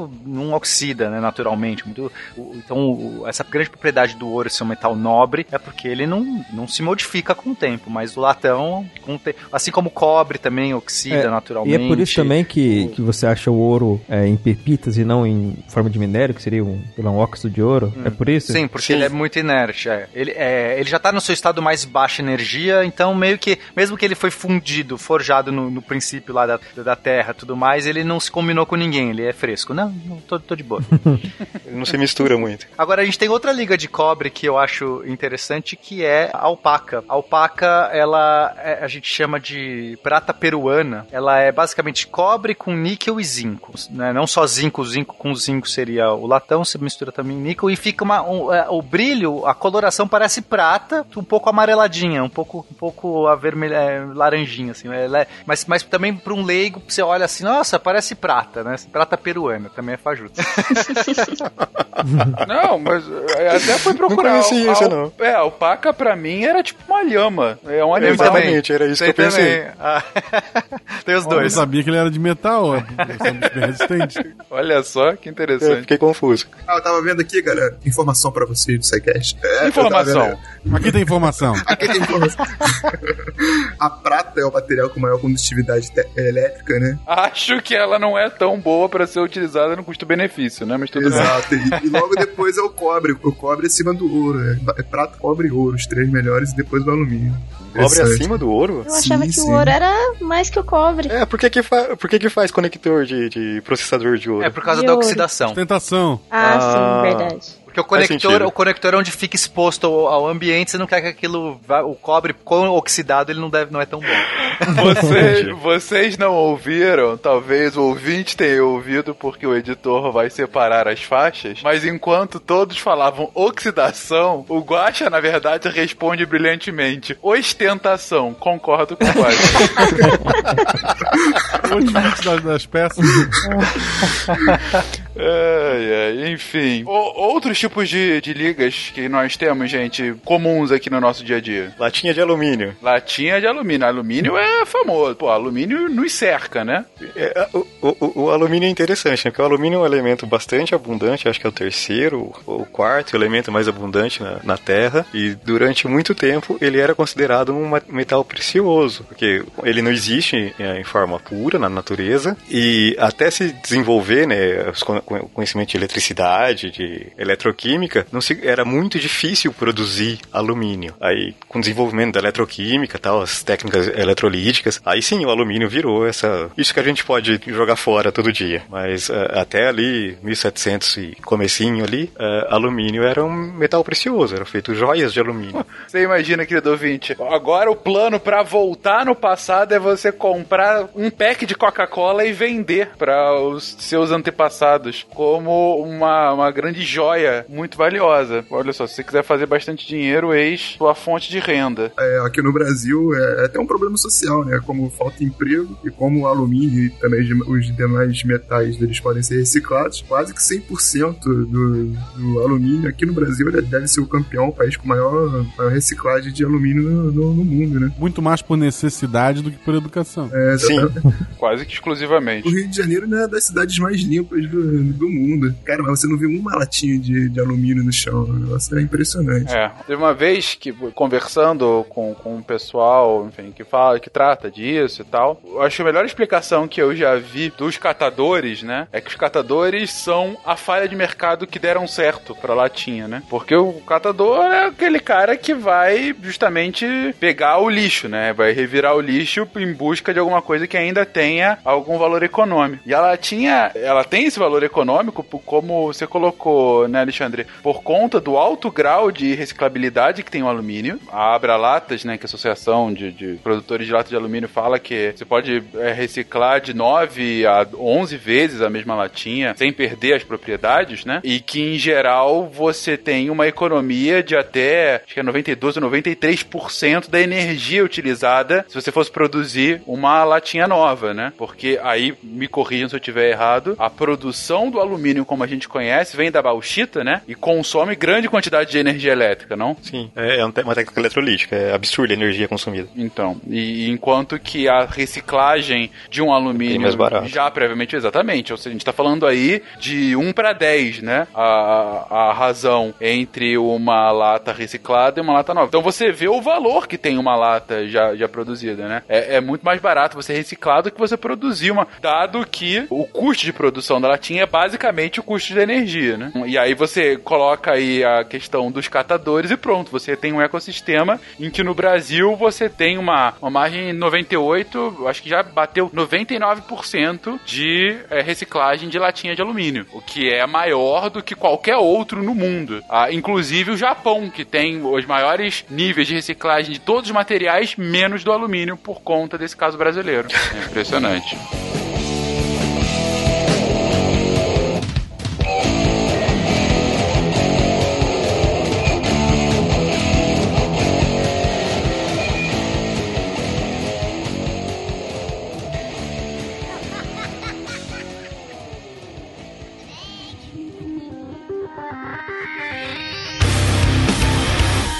Algumas propriedades aí do alumínio, ele é um metal, além de ser abundante, ele é leve, tem uma densidade baixa, uma boa condutividade elétrica e térmica, e ele também resiste muito bem às intempéries, ele eh, nas temperaturas convencionais ele não reage bastante, então é uma boa liga, as, as ligas de alumínio elas costumam ter essa característica, você pode fazer uma latinha de alumínio e ela resistir aí tranquilamente muito tempo, eh, sem, sem ser atacada pelo, pela atmosfera. O alumínio, como o aço inox, né, ele sofre um processo de passivação, ele forma uma camada de óxido bastante fina e bastante aderente na superfície, e assim ele fica estacionado, né, num- numa condição é, que a gente poderia dizer uma condição, a gente- o termo correto seria uma condição de passivação, mas a gente poderia falar que ele está relativamente inerte. É, Essa fina camada acaba protegendo o, o interior. Então, ele é oxidado só na superfície e para por aí. Ele não continua degradando. Exatamente. É por isso que a gente pode usar essas latinhas de alumínio, é, ela praticamente não tem tratamento nenhum. Interno. Tirando a limpeza, obviamente, né? Ela não necessita de uma segunda camada, não precisa de uma pintura, não precisa de nada ali pra. pra e fica em contato com o alimento, com a bebida e não, não tem nenhum problema pra, pra saúde isso. Facilita até na reciclagem, né? Sim. Algumas ligas de alumínio, elas conseguem aumentar a resistência, porque o alumínio é muito maleável, né? Ele, você dobra ele muito fácil. Você consegue, então, aumentar essa, essa resistência dele, essa diminuir a maleabilidade dele, porém, costuma dar uma prejudicada na resistência à corrosão. À corrosão. Então, nada vem de graça. Quando conseguiram uma primeira liga de alumínio, assim, é, eu não lembro o número dela, que era extremamente resistente, resi não perdia as resistências à corrosão, né, do alumínio, tinha uma boa resistência mecânica, atração e, e, compressão, acharam que aquilo ia revolucionar a, a aviação. Mas aí a vibração do motor fazia ela ter... Deu um monte de merda. Eu acho que é 6063 esse alumínio aí, mas ele é usado nas bicicletas, vai, tem alguma utilidade pelo menos. Existe, existe um tipo de alumínio que é usado sim na indústria aeroespacial por ser extremamente leve e conseguir ter uma resistência razoável mecânica. Se eu não me engano, é com magnésio e titânio, né? Essas ligas de alumínio. Sim, tem muitas ligas de alumínio que são usadas nas mais diferentes é, aplicações, assim. E como a gente já falou, né? Você pode misturar diferentes elementos e ter diferentes propriedades. Aí muitas ligas de alumínio são usadas, sim, na aviação, a, a, fabricação de tudo que você precisa que seja leve, né? Tipo bicicleta, principalmente essas de competição, né? Que são quanto mais leve, mais, mais vantagem, né? Isso é, deixa aí pro o Pena, que, é, que pedala também, né? sabe muito melhor do que eu isso. Não, mas muito melhor do que o alumínio é o titânio. Aí sim, sim o titânio, sim. o titânio é um metal muito leve também, né? Tem uma, uma densidade muito baixa, mas ele é extremamente resistente. Ele uhum. consegue aguentar muito um mais. Um nome é... desse eu não esperaria algo diferente. O problema do titânio é que para você obter ele, você tem que esquentar nos processos para você extrair o titânio do minério e tudo mais, você esquenta. Só que quando ele esquenta, ele fica altamente. É, ele se recombina, ele, ele se. ele interage muito mais fácil quando ele tá muito quente. Então é difícil você realmente extrair o titânio em altas temperaturas. Por, por isso você que ele é que caro. Ter uma atmosfera controlada. Eu trabalhei com titânio um tempo. Sério? Isso aquilo é horrível, gente. Por que? O que, que ele te fez? Eu fui tentar fundir um negócio de titânio uma vez. Aquela porcaria oxidava inteiro, ficava um pó branco do inferno. Que ódio eu tenho disso. Mas porque você não, não chegava num ponto em que dava para utilizar? Porque o forno que eu tinha, no, que eu tava usando, não, não, não, me dava um controle da atmosfera necessário que eu precisava. Qualquer quantidade de traço de oxigênio que entrava dentro do forno já ferrava tudo. O negócio virava um pó branco que eu não sei explicar de onde vinha. O trabalho nem foi pra frente depois. O bom do titânio é que ele é biocompatível, né? Eles usam muito em próteses e eu, parece que o corpo não, não rejeita, né? Para fazer pino também, em ossos e tal. Em temperaturas convencionais, ele é muito inerte, ele não reage. Isso é uma das grandes propriedades do titânio. Além dele ser super resistente, ele, ele é inerte. Então você não vai oxidar, você não vai se recombinar, você não vai dar é, aversão na pele. É, pô, é excelente. Mas é caríssimo se obter por conta desse processo muito louco que ele reage muito em altas temperaturas, né? O titânio, ele tem uma boa compatibilidade óssea. Então se você fizer um implante titânio, sei lá, precisar colocar um pino, alguma coisa que vai em contato com o osso, na região é, de contato ali, é, você não vai ter nenhum tipo de retração. O osso vai conseguir se fixar ao titânio é, com certa facilidade. É, não vai ter um, uma. Vou usar uma palavra aqui que não é a correta, mas não vai ter rejeição ali, tá? Se eu não usar titânio, usar. Bom, o que é usado também? Alguns aços inox né, de, de aplicação cirúrgica, como o Pena já colocou, no né, titânio é muito caro. Então, se você tiver um problema desse, for colocar uma prótese, é, sei lá, uma prótese óssea em algum lugar e que você não tiver recursos é, financeiros suficientes, você vai acabar colocando uma prótese de inox, eu não lembro o número também. Aí, a região de contato entre esse inox e, e o osso, é, com o tempo, o osso acaba tendo uma retraída e acaba te dando uma série de outros problemas. Se você fizesse implante de titânio, você não tem esse tipo de problema. Quer dizer, esse problema é muito menor, então ele seria muito mais indicado ah, em uma, um caso desse, né, um caso de necessidade desse tipo. Felizmente não tenho nenhum implante,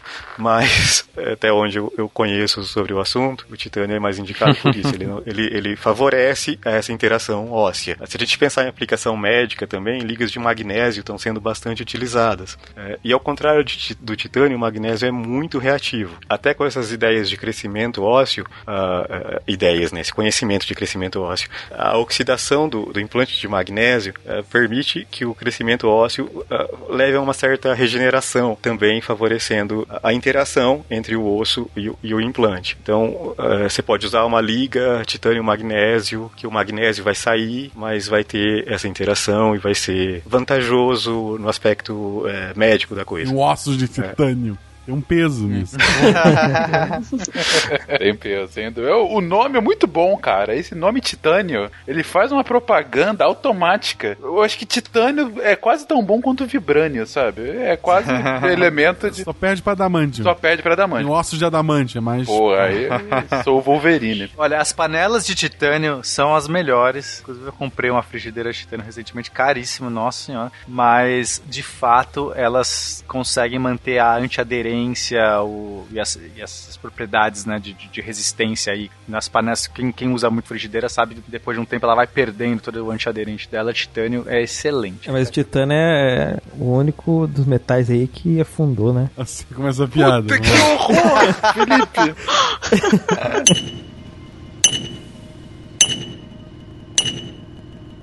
Só pra falar em metal nobre, né? A gente já comentou em vários momentos do ouro, que o ouro não se mistura e tal, mas o, o próprio ouro, quando a gente fala ouro 18 quilates, não é ouro puro, né? Ele tem é 25% de, de, de cobre ou prata, se você fizer ouro branco, sei lá, uma liga assim, né? Ouro puro mesmo seria o 24 quilates, que seria 99% de pureza. A prata também, quando você compra uma prata 950, na verdade ela é 95% de prata também, ela vai ter algumas impurezas impurezas ali. É, é, muito raro, né?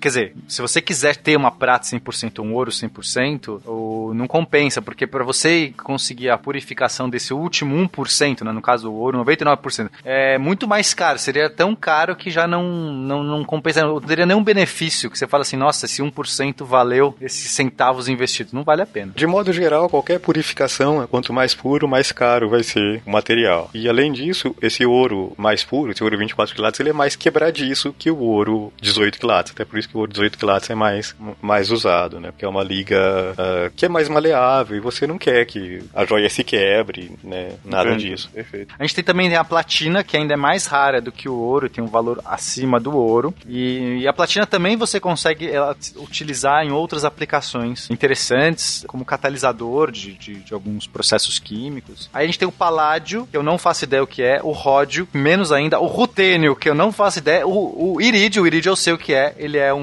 metal que é muito presente em asteroides. o, o rutênio é, o, é, o, quarto elemento ferromagnético. Muito legal, dá para fazer imã de rutênio, é só isso que eu sei. Agora, agora é, são poucos os elementos que são, que são ferromagnéticos, né? Que, que você pode fazer um imã com ele, tá? Elementos puros. O rutênio é um ferro muito bom. O ruim é o Raquênio. Puta, cara, vocês estão com piada hoje. Excelente. Meu Deus, essa piada só quem é dos anos 80 vai entender.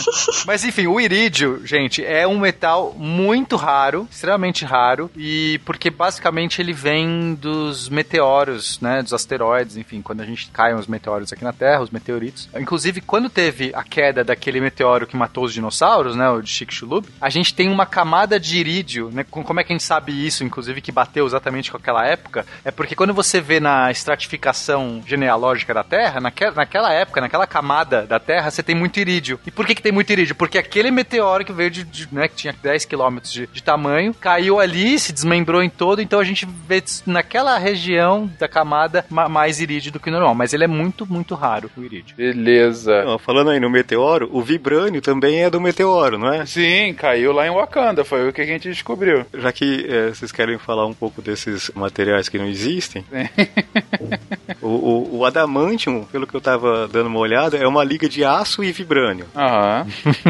é, eu não entendo muito de Marvel, tá? Então, é, se eu falar alguma besteira, por favor, me corrijam. E pelo que eu vi, existem dois tipos de vibrânio, dois isótopos de vibrânio. Um que é esse que tá em, em Wakanda, né? Que é que absorve a vibração, absorve a vibração, armazena energia cinética e pode explodir depois. Achei incrível isso. É... Cara, é história em quadrinho, cara. Muitas coisas são incríveis. Aí existiria um segundo segundo é, vibrânio, um segundo isótopo de vibrânio, que seria encontrado agora, não lembro se é no Polo Sul ou no Polo Norte, onde Na tem uma floresta secreta, Isso. uma floresta é, escondida. Terra selvagem. Esse segundo é, isótopo de vibrânio teria as, as propriedades contrárias. Ele irradia vibração e todo o metal que chega perto dele derrete, é isso mesmo? Marvel melhor que DC. Ah, não, parei, parei. Por que a gente tá falando disso mesmo? Porque são verdades de quadrinhos.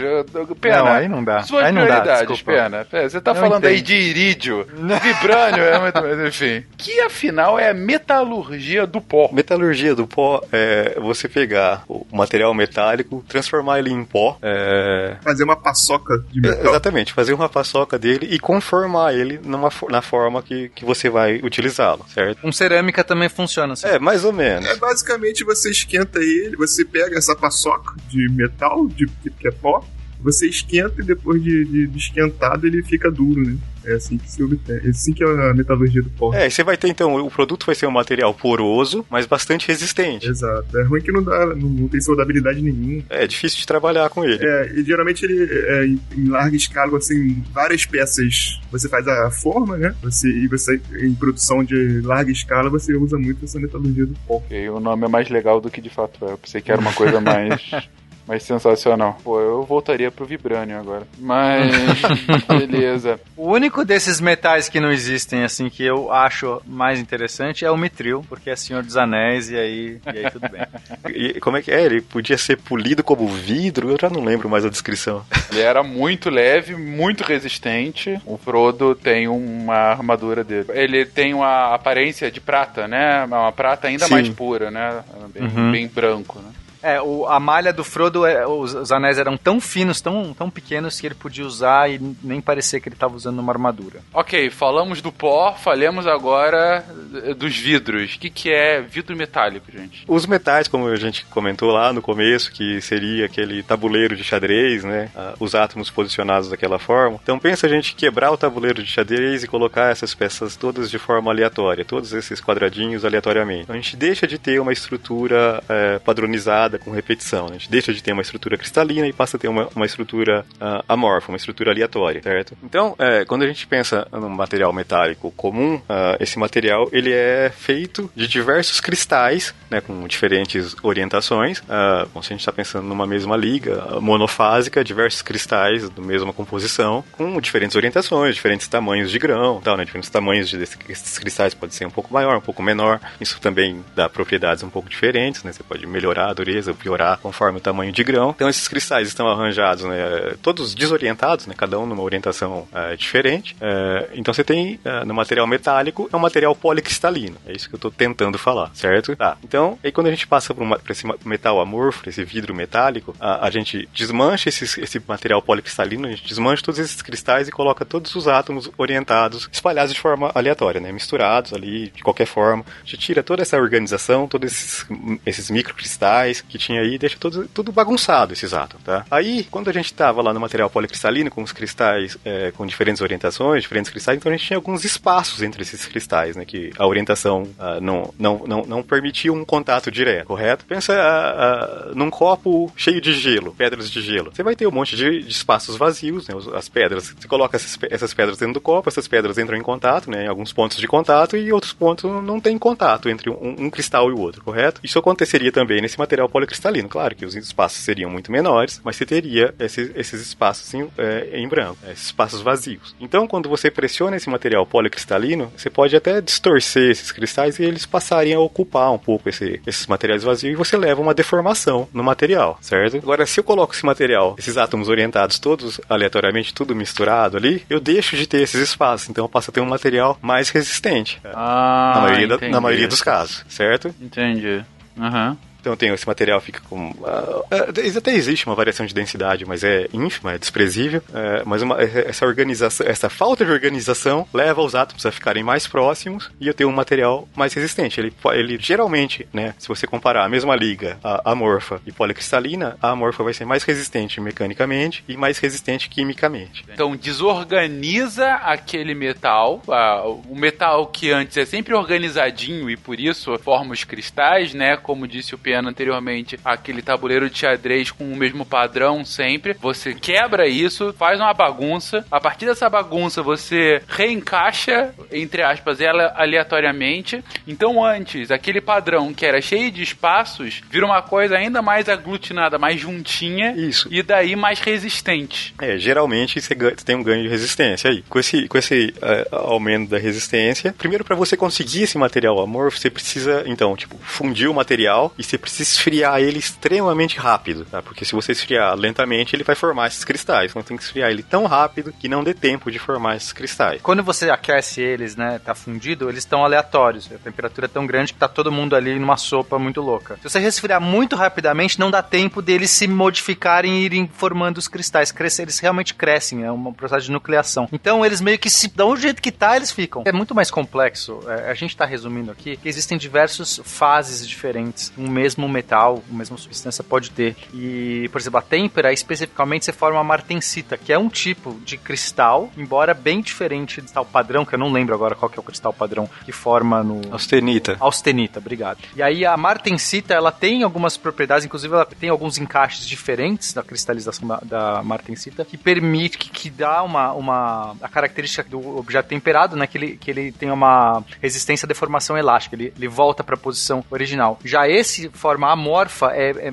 é diferente da martensita. É mais bizarro ainda, é um, é um resfriamento mais rápido que não permite nem a fabricação, nem a construção da, da martensita. É quase como um vidro mesmo, fica uma superfície vidro, uma característica vidro. É que na têmpera você não, não, não chega a fundir o material, né? Sim, sim, ela já, você só esquenta Então, a ponto dele Você estar... aquece até o ponto de dar alguma mobilidade para os átomos. É, que ele perde o ferromagnetismo dele, né? O importante da têmpera é quando ele perde o fer- ferromagnetismo e aí você resfria. Então você resfria, então aí você consegue f- mudar a relação austenita-martensita, mudar os tamanhos de grão e consegue as características, é, maior dureza tal. Mas esse vidro metálico, esse metal amorfo, é, você não tem estrutura nenhuma, tá? Você não tem martensita, não tem austenita, não tem nada disso, tá? Tá tudo, tudo realmente bagunçado ali. Aí, como esse esfriamento tem que ser muito rápido, é complicado você fazer uma peça grande, né? Então, ah, geralmente você faz, consegue fazer tipo uma fita ou poucos milímetros de espessura na, você consegue produzir esse material amorfo, certo? Não consegue fazer ah, uma peça grande de material amorfo, ainda não, ainda não existe. Mas a vantagem disso é a resistência, ou tem alguma outra característica muito louca? Então, ele tem maior, ma- maior resistência, tanto mecânica quanto química.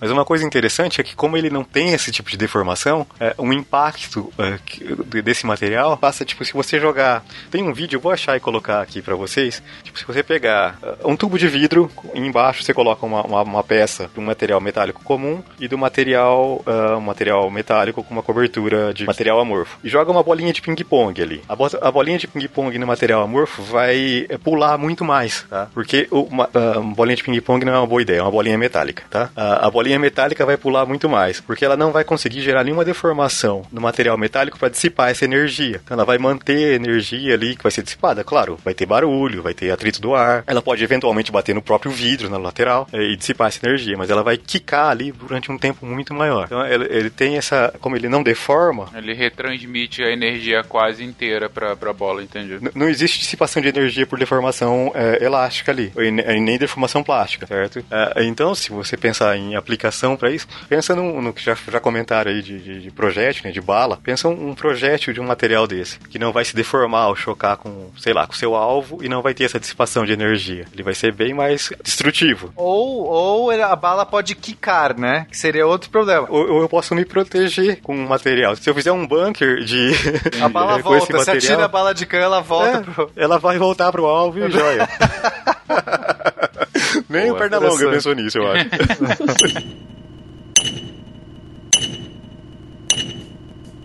Gente, e agora vamos falar do que importa realmente nessa pauta, que Puta possivelmente pode de- decidir as eleições desse ano. Gente, afinal, o, o que, que é o nióbio e por que, que ele é tão importante para a economia nacional? O nióbio é um metal com algumas propriedades interessantes. É, Ele é leve, é resistente, ele tem um- um- propriedades magnéticas interessantes. O Brasil tem maior parte da reserva mundial de nióbio. É, depende da fonte que você vai pegar, vai estar ali 97, 98, 99%. 99% da reserva mundial de nióbio está no Brasil. O Brasil representa, acho que 90% da, do nióbio extraído no mundo. Dos 10% restantes, a maior parte está no Canadá e o resto está meio pulverizado, assim. Mas então seria Brasil e Canadá detém, tipo, pra- vou falar um número aqui que pode não ser exatamente é, muito preciso, mas tipo 99% da produção de nióbio no mundo. O, o legal do nióbio são duas coisas. Ele, ele é hipoalergênico, então ele também pode ser usado tranquilamente na pele,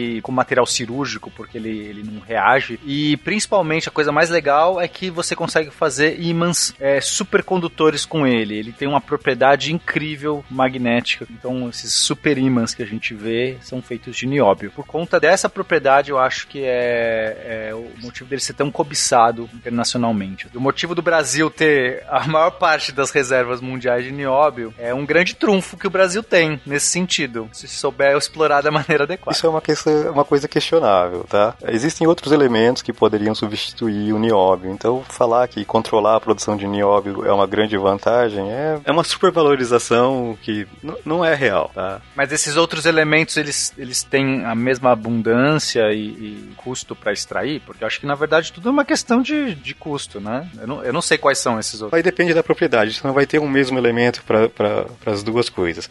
Mas se você quer um material leve, você consegue substituir por outra coisa, se você quer passar para o lado da. Porque o nió- o nióbio é usado hoje, tipo, para fazer determinadas pontes que você precisa ter muita resistência e o material precisa ser leve. Então você usa. Não, não, não usa nióbio puro, tá? Em lugar nenhum. Você usa uma liga e o nióbio é um dos elementos de, de liga. Uma liga de ferro nióbio. Mas e na parte supercondutora? Tem outros substitutos? Você consegue substituir também por, por outros elementos. A questão de, de preço e de custo. É, claro, hoje se usa o nióbio porque ele é, entre as opções que a gente tem, ele é a opção mais barata. Então, por exemplo, se eu subir o preço do nióbio, eu posso ter, ele pode deixar de ser a opção mais barata. Então, por isso é, é- é complicado falar isso. E sim, tem todo esse caráter político do momento, por isso que eu não queria muito entrar ah, nesse tema. Mas é por isso que eu faço questão de entrar no tema. A gente tem que falar exatamente. Não, é, é- não, falando sério. É interessante a gente comentar o que de fato é o que não é o nióbio. Deu pra ver que ele de fato tem um potencial econômico muito interessante de ser explorado e por ter quase que ah, o controle total das reservas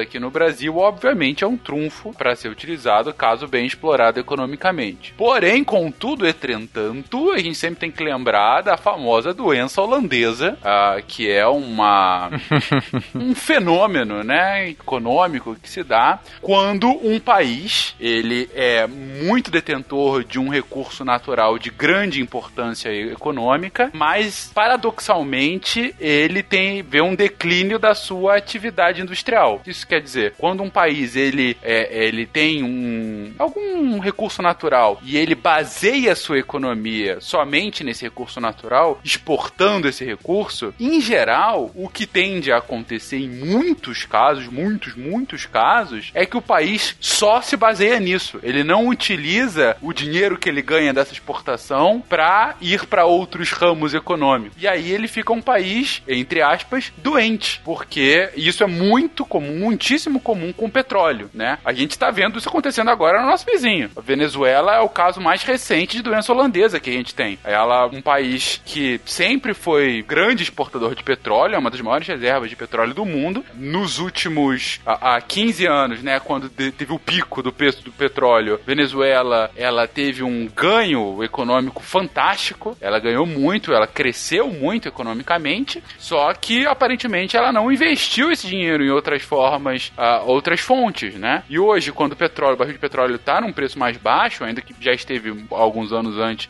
mas continua num preço baixo, a gente está vendo a consequência para toda a população, uma economia, ah, não é só por isso, mas também por isso uma economia em frangalhos. Então essa é a doença holandesa. Um país não pode ficar dependente somente de um tipo de produto. Não que o Brasil vá virar somente exportador de nióbio para o mundo, não é isso, né, gente? Mas assim, é sempre bom a gente mencionar aqui. Nem tem demanda para isso. Nem tem demanda, velho. Também tem esse ponto. Mas tem outra questão, Fencas, que eu acho que é relevante. É, ao invés da gente só exportar nióbio, seria muito mais interessante se a gente pudesse trabalhar esse ni- nióbio, fazer o beneficiamento dele e fazer as ligas e, e os produtos do nióbio. Isso, isso traria muito mais, é, sei lá, benefício. Valor agregado. A, a valor agregado do que só exportar lá as toneladas de nióbio e depois ter que ficar comprando esses produtos feitos de nióbio, né? Enfim. Concordo plenamente com, com a- com a posição é, do Pena, o Brasil não exporta nióbio puro nem minério de nióbio, tá? Primeiro, o Brasil exporta essa liga ferro-nióbio. A maior parte da produção, esqueci o nome da empresa lá de Araxá, que é a detentora da maior mina de nióbio do mundo e blá blá blá. Então, o, o Brasil já exporta isso em liga, ele não está exportando o minério. Então já é uma vantagem. Mas se a gente, em vez de exportasse a, exportar a liga, a gente exportasse uh, já os supercondutores, ou a gente produzisse, por exemplo, o nióbio é usado numa aplicação que, que a gente teria mais contato. Por exemplo, para fazer uma, um equivalente de ressonância magnética. Precisa de ímãs bastante poderosos. Então, nesses ímãs, esses ímãs são feitos com liga de muitos, uma, uma boa parte deles são feitos com ligas de nióbio. Uh, então, se em vez a gente exportasse o ferro, o nióbio, a gente exportasse o equipamento de, de, de ressonância, o valor agregado é imensamente maior. Isso sim, deve, isso deveria ser buscado, não simplesmente controlar o mercado de nióbio. A gente deveria exportar produtos finalizados, não um produto que vai ser um insumo de uma outra empresa. É, é isso que a gente deveria buscar. Isso que eu acho que uh, os políticos deviam vender, essa ideia de exportar um produto final, não deixar de ser um exportador de commodity. Uh, bom, não sou candidato, então isso não... não, não, vou, não tenho um discurso pronto uh, para resolver os problemas do Brasil. Eu nem mal resolvo os meus. é, mas é, é, pensar no nióbio como a solução do país é mais uma a solução fácil que está sendo vendida. É igual era o pré-sal, né? Igual todas é. essas. É. Gente, você tem um problema grave, você tem uma solução fácil, a solução não está certa. Tem mais uma, já que vocês não, não gostaram muito da, da, do quadrinho, mas é, aonde que o Homem de Ferro falou que a armadura dele é de ouro e titânio? Eu achei alguns lugares falando que isso é no filme e alguns lugares falando que isso é nos quadrinhos. A armadura é de ouro e titânio? Eu sei que no filme, eu não lembro se é ouro e titânio, mas ele fala no filme ah, não sei porque os jornais estão me chamando de homem de ferro. Não é de ferro, é de uma liga, de não sei o quê. Não, porque é, em algum lugar ele coloca que é de ouro e titânio. Ouro é porque ele pode. porque ele pode. Então, mas a princípio falavam que isso não faria sentido. O ouro é um material muito mole, então você ia perder as propriedades do titânio. Foi produzida uma liga de, de, de ouro e titânio que tem resistências quatro vezes maior do que a do titânio puro, tá? Então o Homem de Ferro estava certa nessa. Mas isso explica como a cabeça dele cabia no capacete, não? ah, não, ainda não, ainda não. É mais do que isso, né? Como ele não morre com qualquer pancada, porque assim, a, a, a, armadura pode absorver o impacto, mas ela, enfim, dentro deve vibrar só um pouquinho, né? Eu penso no calor ali dentro, que eu acho que deve ser absurdo. Imagina, mas tudo cara. bem. Então quer dizer que os, os Cavaleiros do Zodíaco tinham de ouro, na verdade, era ouro titânio. Aqui na tradução não. Olha só. Olha Ai, só. Olha como o cast é, se virou contra nós, né? A verdade apareceu. Muito obrigado.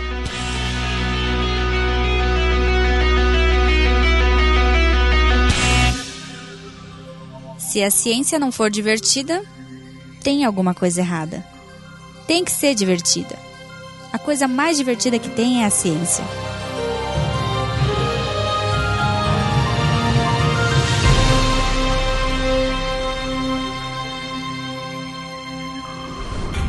Este programa foi editado por Tapcast. Edições e produções de podcast.